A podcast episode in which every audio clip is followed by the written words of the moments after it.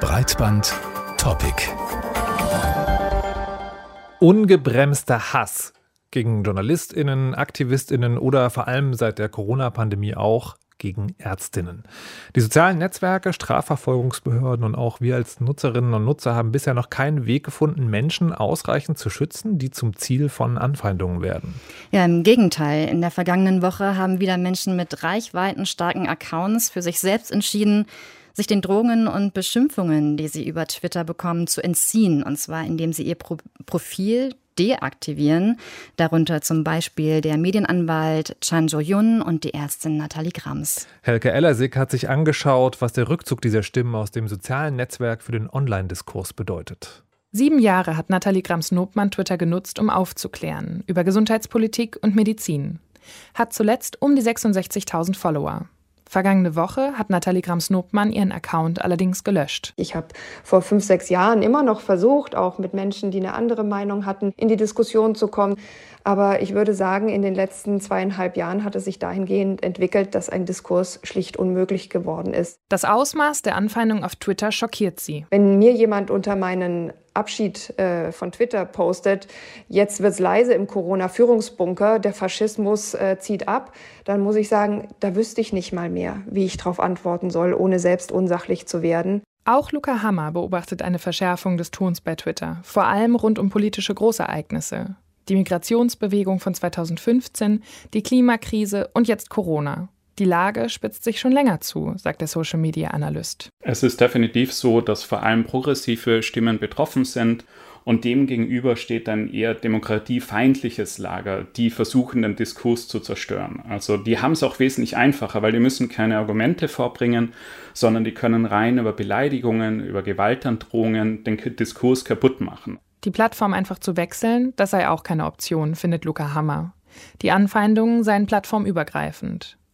Deswegen sind sich Netzexperte Luca Hammer und Ärztin Nathalie Grams-Nobmann einig.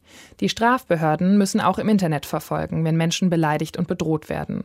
Und auch Twitter selbst trägt eine Verantwortung. Twitter müsste die Moderation intensivieren ähm, und müsste eben auch schauen, dass sie nicht nur auf die Einzelaccounts eingehen, sondern tatsächlich auch diese ähm, Gruppendynamiken sich anschauen. Und Twitter sollte selbst ein Interesse daran haben, die Situation zu ändern, sagt Luca Hammer. Twitter verliert dadurch sicherlich wichtige Stimmen.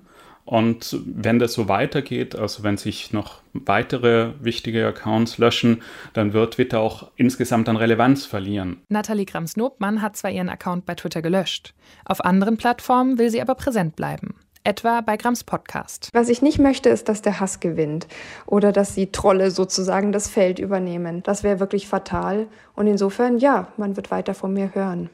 Ja, nur aber eben erstmal nicht mehr auf Twitter. Wir sprechen über Hass im Netz und vor allem auf dem sozialen Netzwerk Twitter.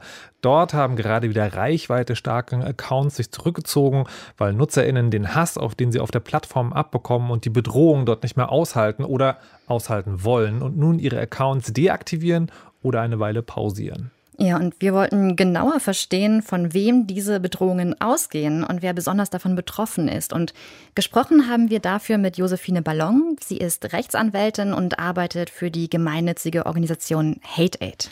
Hate Aid berät und unterstützt Opfer von Online-Hass und als erstes wollten wir von Josephine Ballon wissen, wie beobachtet sie es als eine, die täglich mit Opfern von Anfeindungen und Hasskampagnen zu tun hat? Von wem genau gehen diese Hasskampagnen aus und wer ist davon betroffen? Es kann jeden und jede treffen. Allerdings erwischt es natürlich vor allem diejenigen, die dann auch sehr aktiv sind auf Social Media und die sich eben auch selbst aktiv an Debatten beteiligen zu vor allem gesellschaftlich relevanten Themen, wofür ja Twitter eben auch bekannt ist, dass dort vor allem auch Tagespolitik zum Thema gemacht wird und alle Menschen ihre Meinung dazu äußern können. Und die Frage, wo der Hass herkommt, wo eben auch diejenigen herkommen, die ja ganz offensichtlich Twitter auch gezielt missbrauchen und die aufgeheizte Stimmung nutzen äh, für ihre Zwecke, das können wir am Ende auch nur spekulieren, weil viel zu wenig dieser Menschen überhaupt identifiziert werden, selbst dann, wenn Strafanzeigen gegen sie erstattet werden. Was wir allerdings wissen, ist, dass der meiste Hass aus dem rechten und rechtsextremen Spektrum kommt. Das wissen wir auch aus Zahlen des Bundeskriminalamts. Und dass vor allem auch diese Strömungen immer schwerer zu identifizieren sind, weil sich ihr Themenportfolio mehr und mehr diversifiziert. Wir sehen, dass jetzt vor allem auch Corona ein großes Thema ist, das Impfen, die Pandemie, die Maßnahmen. Das wird vielfach diskutiert. Seit Tagen äh, trendet jetzt das Infektionsschutzgesetz auf Twitter ähm, und wird wirklich äh, sehr hitzig diskutiert dort. Das sind alles Themen, die natürlich auch durch rechte und rechtsextreme Strukturen äh, bedient werden, ebenso wie auch der Ukraine-Konflikt und die Folgen für unsere Gesellschaft, die zum Teil angekündigt sind, zum Teil auch schon eingetreten sind. Würden Sie sagen, äh, Twitter funktioniert da anders als andere soziale Netzwerke zum Beispiel in seinen Mechaniken? Auf jeden Fall merken wir, dass Twitter besonders überhitzt ist und besonders stark auf das politische Tagesgeschehen auch reagiert oder auch auf das gesellschaftliche Tagesgeschehen, muss man vielleicht etwas breiter fassen. Wir sehen, dass die Kampagnen, die auf Twitter gefahren werden, besonders ähm, gut auch zu planen sind oder zu organisieren sind, indem sehr wenige Nutzende sich verabreden und zum Beispiel innerhalb von sehr kurzer Zeit den gleichen Hashtag immer wieder pushen, immer wieder benutzen und vor allem auch in die Kommentarspalten von sehr großen Accounts schmeißen, wie zum Beispiel große Medienhäuser oder eben auch PolitikerInnen mit sehr vielen ähm, Followern, so dass die eben eine ganz große Reichweite bekommen und es dann immer so aussieht, als wäre jetzt dieser Hashtag das, was die ganze Republik beschäftigt. Und somit schaffen sie es eben auch, diese Themen, diese polarisierenden Themen in die Mitte der Gesellschaft zu treiben. Und das ist was, was auf Twitter gerade sehr eindrücklich ähm, zeigt, wie überhitzt die Debatte da ist und wie schnell es auch vor allem geht, was für die Betroffenen natürlich auch katastrophal ist, weil alles so schnell geht, dass man gar nicht, manchmal gar nicht merkt, dass es schon losgegangen ist. Also kann man das verallgemeinern? Sind diese geplanten Kampagnen, von denen wir gesprochen haben, tatsächlich das?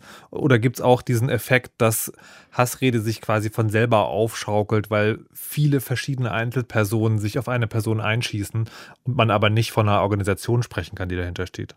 Beides ist, glaube ich, der Fall. Äh, wir haben gesehen, auch in Analysen, die wir zum Beispiel vor den Bundestagswahlen durchgeführt haben, dass wenn solche orchestrierten Aktionen stattfinden, wo wirklich dann gleiche Themen und Hashtags in sehr kurzer Zeit extrem gepusht werden, dass die Accounts, auf die das zurückzuführen ist, am Ende ganz, ganz wenige sind. So haben wir zum Beispiel gesehen, dass ähm, bei einem Shitstorm, den der Abgeordnete Helge Lind vor den Bundestagswahlen bekommen hat, mit insgesamt über 4000 ähm, Erwähnungen und Hasskommentaren auf nur wenige hundert Accounts runtergebrochen werden konnte, die dann mehrfach und äh, immer wiederholt die gleichen Themen gepusht haben. Und das ist natürlich äh, was, was uns zeigt, dass es da schon auch Accounts gibt, die ein ganz besonders starkes Interesse haben. Wir haben uns das auch zum Beispiel im Zusammenhang mit dem Ukraine-Krieg angeguckt, wo einige Accounts zum Beispiel Hashtags wie das ist nicht mein Krieg oder dieses Kriegstreiber-Narrativ, was auch viel im Zusammenhang mit den Waffenlieferungen benutzt wurde, so ähm, stark gepusht haben, dass dann teilweise auf einen Account 20 Erwähnungen davon gekommen sind. Und das ist natürlich kein normales ähm, Nutzerverhalten in dem Sinne, dass das jetzt einfach Menschen sind, die auch mal ihre Meinung sagen wollten, sondern da steckt offensichtlich eine klare Agenda auch dahinter. In der letzten Woche haben unter anderem zwei Reichweiten starke Twitter-UserInnen ihre Accounts deaktiviert. Der Medienanwalt Jan Cho-yun und die Ärztin und Anti-Homöopathie-Aktivistin Nathalie Grams. Äh, die beiden, die haben sich gegen Diskriminierung eingesetzt und ihre Reichweite genutzt, um aufzuklären. Würden Sie sagen, damit, also mit ihrem Weggang, haben die Trolle eigentlich gewonnen? Nun, ist es sicherlich äh, nicht das, was ich gerne sagen möchte. Natürlich ähm, ist es gewissermaßen ein Sieg der Trolle, wenn Menschen wirklich sagen, sie melden sich jetzt ab, sie halten es nicht mehr aus, sie brauchen eine Pause oder vielleicht pausieren sie sogar für immer. Das ist genau das, was eben auch eine Organisation wie unsere vermeiden möchte, indem sie Betroffene eben befähigt, weiterhin am Diskurs teilzunehmen und sich eben nicht zurückziehen zu müssen. Was jetzt natürlich äh, passiert ist, als sich mehrere Leute gleichzeitig zurückgezogen haben, da ist natürlich nicht nur Resignation, sondern gewissermaßen auch der Gedanke dahinter, ein Zeichen zu setzen. Auf der einen Seite muss man sich selbst schützen, auf der anderen Seite haben sie sich vielleicht auch gesagt, jetzt reicht's. Ich will ähm, jetzt auch einfach mal zeigen, ähm, dass es eben nichts ist, was man einfach so aushalten kann und keine Lappalie, über die man irgendwie hinwegsehen kann. Ich frage mich gerade, ob es überhaupt Möglichkeiten gibt, sich zu schützen, damit es eben nicht zu diesen krassen Anfeindungen kommt und trotzdem eine Person zu bleiben, die sich eben im politischen Alltag und auf den sozialen Netzwerken kritisch äußert. Kann man sich schützen und wenn ja, wie? Es gibt leider kein Patentrezept, was man geben kann, um zu sagen, dann wird man nie wieder angegriffen. Aber es gibt Mittel und Wege, sich zu schützen und vor allem auch das eigene Leben besser zu schützen, indem man private Informationen versucht, privat zu halten. Ähm, es ist ein Unterschied, ob man beleidigt wird, ob man angegriffen wird ähm, dafür, was man gesagt hat, oder ob es eben ins sehr Persönliche geht, äh, ob möglicherweise die Privatanschrift äh, eine Rolle spielt, ob die Namen äh, des Partners, der Partnerin oder der Kinder, die Schule der Kinder oder solche Details preisgegeben werden, die dann natürlich ganz besonders bedrohlich sind und auch ins analoge Leben natürlich überschwappen und das Sicherheitsempfinden konkret beeinträchtigen. Das heißt, der erste Tipp ist, die eigenen Daten zu schützen. Dinge wie die Telefonnummer, die Privatanschrift und auch das Geburtsdatum haben nichts im Internet zu suchen. Menschen, die häufiger angegriffen werden, sollten sich zum Beispiel auch eine Melderegistersperre zulegen. Das heißt, dass eben nicht ganz einfach mit dem Namen und dem Geburtsdatum bei der Meldebehörde ihre Adresse abgefragt werden kann, sondern dass die in jedem Fall geschützt ist. Denn wir wissen, dass es vor allem auch in rechten und rechtsextremen Kreisen eine sehr Beliebte Taktik ist, solche privaten Informationen rauszufinden über Melderegisteranfragen oder eben auch darüber, dass man die Timeline der sozialen Netzwerke über Jahre hinweg zurückscrollt, um so viele persönliche Informationen wie möglich zu sammeln. Ein weiterer Tipp ist natürlich auch auf den eigenen Kanälen ähm, zu, zu löschen und wirklich auch hart zu moderieren. Privatpersonen sind nicht der Staat, sie sind nicht an die Meinungsfreiheit gebunden, sie dürfen selbst bestimmen, unter welchen Regeln sie auf ihren eigenen Seiten einen Diskurs zulassen. Und Hasskommentare immer melden bei den sozialen Netzwerken und wenn sie wirklich über die Stränge schlagen, auch zur Anzeige bringen. Hinweise, wie man in sozialen Netzwerken etwas sicherer leben kann, von Josephine Ballon von der Organisation Hate Aid. Vielen Dank.